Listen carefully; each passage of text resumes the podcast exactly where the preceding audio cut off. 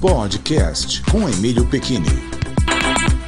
Olá, amigos, mais uma vez com o podcast ao vivo, transmitido ao vivo através do Spreaker, que é um aplicativo né, que você tem no celular e faz transmissões ao vivo através do Wi-Fi ou dos dados.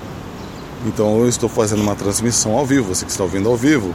Hoje é domingo, dia 15 de novembro de 2015, uma hora e três minutos sendo transmitido aqui da cidade de Santos, bem pertinho do mar.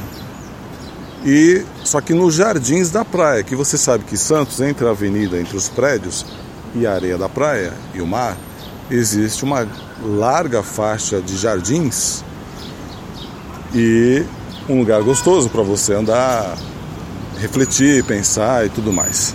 E estou aqui neste podcast transmitindo para você, para conversar com você a respeito de uma coisa que eu ouvi essa semana no rádio. Eu acho que foi essa semana ou semana passada, mas achei bastante interessante. Ah, falando a respeito, na verdade o programa era na Rádio Bandeirantes de São Paulo, que é uma rádio que eu gosto de ouvir, ouço bastante. E era uma entrevista onde falava-se sobre a depressão dos trabalhadores que de repente ficam desempregados. E aí, uma das dicas que foi dada no programa era essas pessoas, quando ficam desempregadas, não se isolarem, não terem vergonha de, de, de falar que estão desempregadas para os antigos colegas ou para pessoas que conhecem, para que a sua rede social, né, a sua rede de relacionamento, possa de repente conseguir uma colocação nova para a pessoa. Mas até aí tudo bem. O que me chamou a atenção, olha que legal o som dos pássaros, né?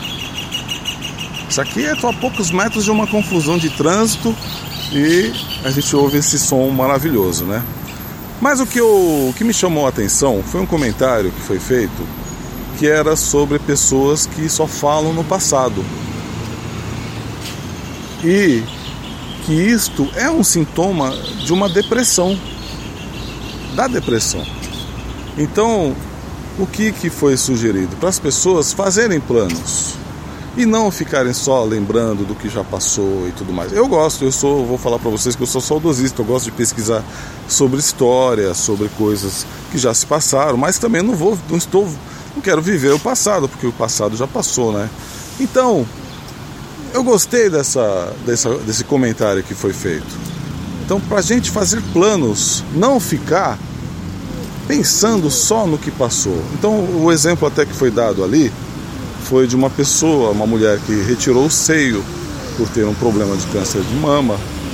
Mas para ela não pensar que ela retirou o seio, e sim que ela agora ela vai viver para ver, por exemplo, a filha crescer, os filhos crescerem, para ver as coisas novas que vão vir adiante. E não pensar que ela retirou o seio que ficou para trás, e sim fazer planos. Então, para a gente sempre fazer planos de uma viagem ou um projeto futuro, isso é uma coisa que eu acho Achei muito legal essa, essa observação.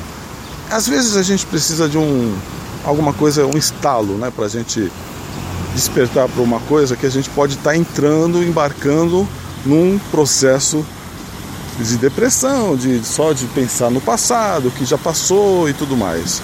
E que de repente pode acarretar outras coisas piores.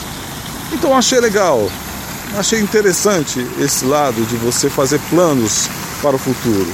Lembrar do passado é importante, claro.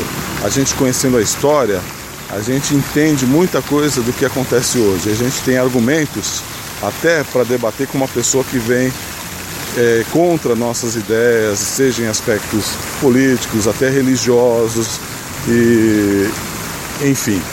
Mas entender que, que a história, que o passado é um passado, é uma história, uma coisa que já foi mas que a gente, a maioria do nosso tempo, que a gente ocupe com coisas que a gente possa projetar para o futuro. Então, uma viagem, ou mesmo uma coisa até meio que imediata, olha, amanhã vou fazer tal coisa, e assim, e assim sucessivamente. Ou seja, as pessoas poderem, a gente assim pode estar sempre alimentando a nossa alma com uma esperança de algo que vai, que há por vir.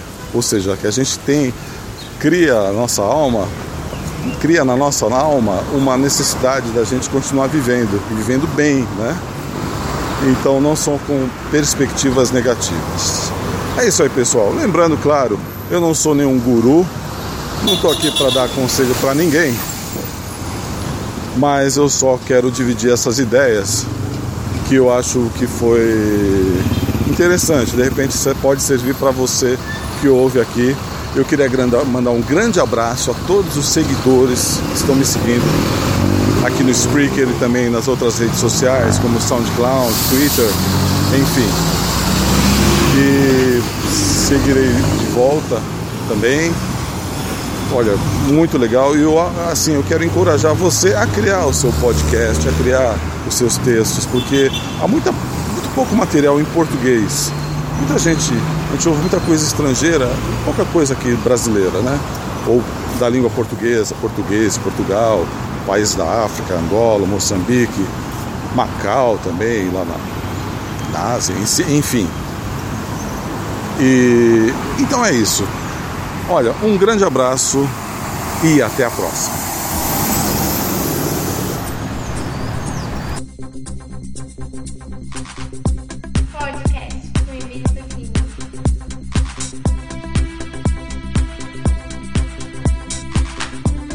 Podcast com Emílio Pequini.